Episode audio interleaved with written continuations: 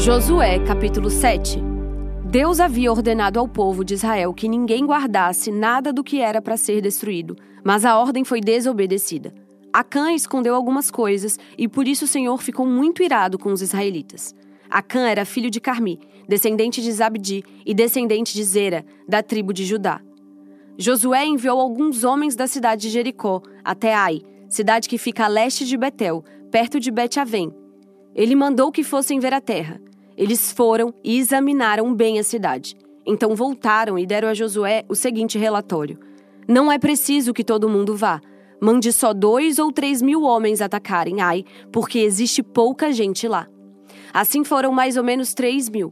Porém, os homens de Ai fizeram os israelitas recuarem e mataram uns trinta e seis. E eles perseguiram os israelitas desde o portão da cidade até as pedreiras, matando-os na descida. Então o povo ficou completamente desanimado e perdeu toda a coragem. Em sinal de tristeza, Josué rasgou a sua roupa e se jogou no chão, com o rosto em terra, na frente da arca da aliança de Deus, o Senhor. Os líderes de Israel fizeram a mesma coisa e ficaram ali com Josué até de tarde. E fizeram como ele. Também jogaram terra na cabeça para mostrar que estavam tristes. E Josué disse: Ó oh, Senhor, meu Deus, Afinal de contas, por que fizeste esse povo atravessar o rio Jordão? Foi para nos entregares aos amorreu e eles nos matarem? Por que não ficamos do outro lado do Jordão? Senhor, peço desculpas, mas já que Israel fugiu do inimigo, o que posso dizer? Os cananeus e todos os outros moradores dessa terra vão saber disso. Eles nos cercarão e nos matarão a todos. E nesse caso, o que farás em favor do teu grande nome? O Senhor Deus respondeu a Josué: Levante-se por que é que você está aí desse jeito, com a cara no chão? O povo de Israel pecou. Eles quebraram a aliança que haviam feito comigo, a aliança que eu mandei que guardassem. Ficaram com algumas coisas que eu mandei que fossem destruídas. Eles roubaram estas coisas, mentiram por causa delas e as colocaram no meio da bagagem deles. É por isso que os israelitas não podem enfrentar o inimigo. Fogem dele porque agora eles mesmos estão condenados à destruição.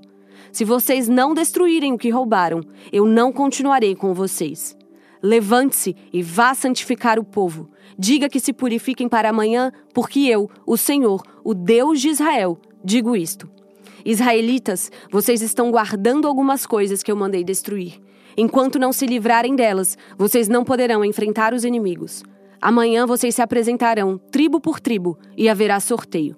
A tribo que eu indicar virá à frente, grupo de famílias por grupo de famílias. Aí o grupo de famílias que eu indicar virá à frente, família por família. Finalmente, a família que eu indicar virá à frente, homem por homem. Então, aquele que o sorteio indicar que ficou com essas coisas será queimado. Ele, a sua família e tudo que possui. O que esse homem fez foi terrível. Ele quebrou a aliança que o meu povo fez comigo. Então Josué se levantou de madrugada e fez o povo de Israel se apresentar tribo por tribo. O sorteio indicou a tribo de Judá. Em seguida, mandou que se apresentassem os grupos de famílias da tribo de Judá, e o grupo de Zera foi indicado. Aí chamou o grupo de Zera, família por família, e a família de Zabdi foi indicada. Finalmente chamou a família de Zabdi, homem por homem, e Acã foi indicado. Acã era filho de Carme, descendente de Zabdi, descendente de Zera, da tribo de Judá. E Josué disse a Acã: Agora, meu filho, Confesse a verdade diante do Senhor, o Deus de Israel. Conte-me o que você fez. Não procure esconder nada. Acã respondeu: Sim, eu pequei contra o Senhor, o Deus de Israel. Vou contar o que fiz. Entre as coisas que pegamos vi uma bela capa da Babilônia. Vi também duzentas barras de prata e uma barra de ouro que pesava mais ou menos meio quilo. Fiquei com tanta vontade de ter aquelas coisas que guardei para mim estão escondidas, enterradas na minha barraca, e a prata está por baixo. Então Josué mandou que alguns homens fossem depressa até a barraca, e eles de fato acharam as coisas enterradas e a prata por baixo. Tiraram as coisas da barraca e levaram a Josué e a todos os israelitas e puseram tudo na presença de Deus, o Senhor. Aí Josué e todo o povo de Israel pegaram Acã, a prata, a capa, a barra de ouro, os seus filhos e filhas, os seus bois, jumentos, ovelhas, a sua barraca e tudo o que ele tinha os levaram para o vale da desgraça. E Josué disse: Por que é que você fez essa desgraça cair sobre nós? Agora o Senhor Deus vai fazer a desgraça cair sobre você. Em seguida, o povo todo matou Acã a pedradas. Eles apedrejaram e queimaram a sua família e tudo o que ele tinha e puseram em cima dele um montão de pedras, que está naquele lugar até agora. É por isso que até hoje o nome daquele lugar é Vale da Desgraça. Então a ira do Senhor passou. Josué, capítulo 8. O Senhor Deus disse a Josué: Não tenha medo, seja corajoso. Marche com todos os seus soldados contra a cidade de Ai. Eu farei com que derrotem o rei de lá. O povo de Ai, a sua cidade e as suas terras serão de vocês. Vocês vão fazer com que essa cidade o que fizeram com Jericó. Mas desta vez todos os objetos e gado vão ficar para vocês. Preparem-se para atacar a cidade de surpresa e por trás. Então Josué e todos os soldados se prepararam para marchar contra Ai. Ele escolheu 30 mil homens corajosos e os enviou de noite com estas ordens: Esconda-se do outro lado da cidade. Não fiquem muito longe e estejam prontos para atacar. Eu e os meus soldados vamos avançar na direção da cidade. Quando os soldados de Ai saírem contra nós, vamos fugir como na primeira vez. Eles vão sair atrás de nós, afastando-se da cidade. Vão pensar que estamos fugindo deles como na primeira vez. Então vocês sairão dos esconderijos e tomarão a cidade. O Senhor nosso Deus entregará Ai a vocês. Depois que tomarem a cidade, ponham fogo nela, como o Senhor mandou. São essas as minhas ordens. Assim Josué enviou os soldados e eles foram se esconder a oeste de Ai, entre Ai e Betel. Mas Josué passou a noite no acampamento. Levantou-se de madrugada e reuniu os soldados. Eles, os líderes de Israel, marcharam na frente do povo na direção de Ai. Os soldados que iam com Josué marcharam na direção do portão principal da cidade e acamparam no lado norte. Havia um vale entre eles e Ai. Josué reuniu uns cinco mil homens e os pôs em esconderijos a oeste, entre Ai e Betel. Os soldados estavam colocados assim para a batalha o acampamento principal ao norte da cidade e os outros a oeste.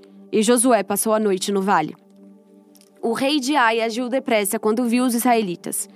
Ele e todos os seus soldados saíram de madrugada e foram lutar contra os israelitas no mesmo lugar de antes, em frente do vale do Jordão. Ele não sabia que ia ser atacado por trás. Josué e os seus soldados fingiram que estavam sendo derrotados e fugiram para o deserto. Todos os homens de Ai tinham sido convocados para ir atrás dos israelitas e enquanto perseguiam Josué, iam se afastando cada vez mais da cidade. Todos os homens de Ai saíram atrás dos israelitas e a cidade ficou aberta, sem ninguém para defendê-la. Então o Senhor Deus disse a Josué: Aponte a sua lança na direção de Ai, pois vou dar esta cidade a você. E Josué obedeceu. Quando ele levantou a mão, os homens que estavam escondidos se levantaram depressa, correram, tomaram a cidade e em seguida puseram fogo nela. Quando os homens de Ai olharam para trás, viram a fumaça que subia para o céu. Porém, não puderam fugir para lado nenhum, porque os israelitas que haviam corrido para o deserto deram meia volta e os atacaram. Josué e os seus soldados viram que os outros tinham tomado a cidade e posto fogo nela. Então deram meia volta e começaram a matar os homens de Ai. Os israelitas que estavam na cidade também saíram para atacar os homens de Ai. Esses homens foram completamente cercados e mortos pelos israelitas. Só ficou vivo o rei de Ai, que foi preso e levado a Josué.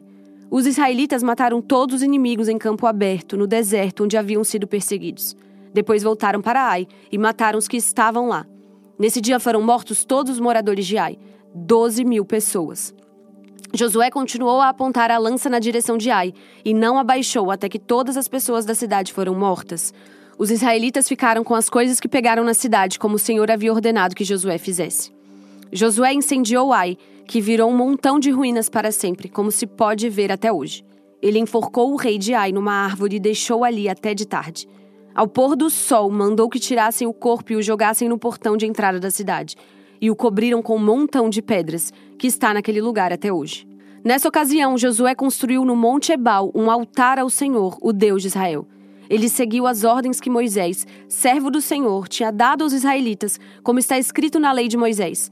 Faça um altar de pedras brutas, que não foram cortadas com ferramentas. Sobre esse altar apresentaram ao Senhor ofertas que foram completamente queimadas e ofertas de paz.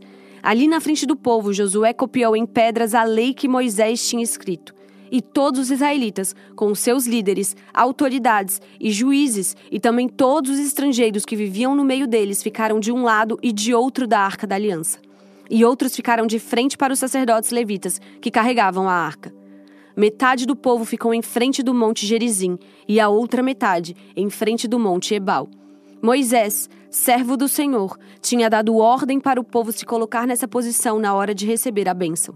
Então Josué leu em voz alta toda a lei, com as bênçãos e as maldições, como estão escritas no livro da lei. Cada um dos mandamentos de Moisés foi lido por Josué para toda a multidão de israelitas e para as mulheres, crianças e estrangeiros que viviam entre eles. Nenhuma palavra deixou de ser lida. Jó, capítulo 24. Porque o Todo-Poderoso não marca um dia para julgar, um dia para fazer justiça ao que são dele. Há homens que mudam os marcos de divisa para aumentar as suas terras. Eles roubam ovelhas e as põem no meio das suas. Levam jumentos que pertencem a órfãos e ficam com o boi de uma viúva como garantia de pagamento de empréstimo. Eles não respeitam o direito dos pobres e forçam os necessitados a correr e se esconder. Como se fossem jumentos selvagens, os pobres andam pelo deserto procurando alimento para os filhos. Os pobres precisam trabalhar nas colheitas dos maus e apanham uvas para eles. Não tem cobertas para se cobrir de noite, não tem nada que os proteja do frio. Nas montanhas são encharcados pelas chuvas e procuram abrigo nas rochas. Os perversos pegam órfãozinhos e fazem deles escravos e recebem os filhos dos necessitados como pagamento de dívidas. Os pobres andam por aí quase nus e passam fome enquanto trabalham na colheita do trigo. Eles movem as pedras dos moinhos dos maus para fazer azeite e pisam as uvas para fazer vinho, mas morrem de sede durante esse trabalho. Os feridos e os que estão morrendo gritam nas cidades, mas Deus não escuta os seus gritos pedindo socorro. Os perversos odeiam a luz. Em todos os seus caminhos, em tudo o que fazem, não querem saber dela. O assassino se levanta de madrugada para matar o pobre e de noite vira ladrão. O adúltero espera o cair da noite e cobre o rosto para que ninguém o veja. Os ladrões invadem de noite as casas. Eles não saem de dia, pois não querem nada com a luz. Eles têm medo da luz do dia, mas a escuridão não os deixa apavorados. O homem mau é arrastado pela enchente. As suas terras são amaldiçoadas por Deus, e ele não volta a trabalhar na sua plantação de uvas. Como a neve se derrete no tempo seco e no calor, assim também o pecador desaparece da terra dos vivos. A própria mãe não lembra dele. Os vermes o devoram com gosto, e ele é esquecido por todos. O pecador é destruído como uma árvore que cai. Isso acontece porque ele nunca ajudou as viúvas, nem teve pena das mulheres que não podem ter filhos. Deus, com o seu poder, destrói os maus. Ele age e acaba com a vida dos perversos. Deus deixa que vivam seguros, mas fica sempre de olho neles. Durante algum tempo, os perversos prosperam, mas num instante secam como o capim, são cortados como as espigas de trigo. Quem pode dizer que essas coisas não são assim? Será que alguém pode provar que não estou dizendo a verdade? Atos capítulo 10, versículos 1 ao 33. Na cidade de Cesareia havia um homem chamado Cornélio, que era comandante de um batalhão romano chamado Batalhão Italiano. Ele era um homem religioso. Ele e todas as pessoas da sua casa adoravam a Deus. Cornélio ajudava muitos judeus pobres e orava sempre a Deus. Um dia, ali pelas três horas da tarde, Cornélio teve uma visão. Ele viu claramente um anjo de Deus que chegou perto dele e disse: Cornélio. Ele ficou olhando para o anjo e, com muito medo, perguntou: O que é, Senhor? O anjo respondeu: Deus aceitou as suas orações e a ajuda que você tem dado aos pobres, e ele não esqueceu você. Agora mande alguns homens até a cidade de Jope para buscarem um homem chamado Simão Pedro. Ele está hospedado na casa de outro Simão, um curtidor de couros que mora na beira do mar. Quando o anjo foi embora, Cornélio imediatamente chamou dois empregados e um soldado que estava a seu serviço e que era um homem religioso. Cornélio contou a eles tudo o que havia acontecido e mandou que fossem a Jope. No dia seguinte, ao meio-dia, Pedro subiu ao terraço para orar. Enquanto isso, os homens vinham pelo caminho, já perto de Jope. Pedro ficou com fome e quis comer alguma coisa. Enquanto o almoço estava sendo feito, ele teve uma visão. Viu o céu aberto e uma coisa parecida com um grande lençol amarrado pelas quatro pontas, que descia até o chão. Dentro daquilo havia todos os tipos de animais de quatro patas, de animais que se arrastam pelo chão e de aves. Então Pedro ouviu uma voz que dizia: Pedro, levante-se, mate e coma. Pedro respondeu: De jeito nenhum, senhor. Eu nunca comi nenhuma coisa que a lei considera suja ou impura. A voz falou de novo com ele: Não chame de impuro aquilo que Deus purificou. Isso aconteceu três vezes. Em seguida, a coisa que parecia um lençol foi levada de volta para o céu. Pedro começou a perguntar a si mesmo o que aquela visão queria dizer. E naquele momento, os homens que Cornélio havia mandado já tinham se informado sobre onde ficava a casa de Simão e estavam na porta. Eles chamaram alguém da casa e perguntaram: Por acaso um homem chamado Simão Pedro está hospedado aqui? Pedro ainda estava pensando na visão quando o Espírito Santo disse: Escute, estão aí três homens procurando você. Agora apronte-se, desça e vá com eles. Vá tranquilo, porque fui eu que mandei que eles viessem aqui. Então Pedro desceu e disse aos homens: Eu sou a pessoa que vocês estão procurando. Por que vieram aqui? Eles responderam: Nós fomos mandados pelo comandante Cornélio. Ele é um homem bom, teme a Deus e é muito respeitado por todos os judeus. Um anjo de Deus mandou que ele pedisse a você que fosse até a casa dele para que ele ouvisse o que você vai dizer. Então Pedro convidou os homens para entrarem e os hospedou ali naquela noite. No dia seguinte, Pedro se aprontou e foi com eles, e alguns irmãos que moravam em Jope também foram. No outro dia chegaram à cidade de Cesareia. Cornélio e os parentes e amigos mais íntimos que ele tinha convidado já estavam esperando Pedro. Quando Pedro ia entrando, Cornélio veio ao seu encontro, ajoelhou-se e curvou a cabeça diante dele. Mas Pedro fez com que ele se levantasse e disse: Fique de pé, pois eu sou apenas um homem como você. Enquanto conversava com Cornélio, Pedro entrou na casa e encontrou muita gente reunida ali. Então disse a todos: Vocês sabem muito bem que a religião dos judeus não permite que eles façam amizade com não-judeus ou entrem na casa deles. Mas Deus me mostrou que eu não devo chamar ninguém de impuro ou de sujo. Por isso, quando vocês me chamaram, eu vim de boa vontade. Agora quero saber por que foi que vocês mandaram me chamar.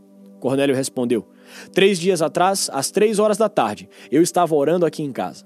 De repente, um homem vestido com roupas brancas apareceu na minha frente e disse: Cornélio, Deus ouviu as suas orações e lembrou do que você tem feito para ajudar os pobres. Mande alguém até Jope a fim de buscar Simão, que também é chamado de Pedro. Ele está hospedado na casa de Simão, o curtidor, que mora na beira do mar. Então eu mandei chamar você logo, e você fez muito bem em vir. Agora estamos todos reunidos aqui na presença de Deus, prontos para ouvir o que o Senhor mandou você dizer.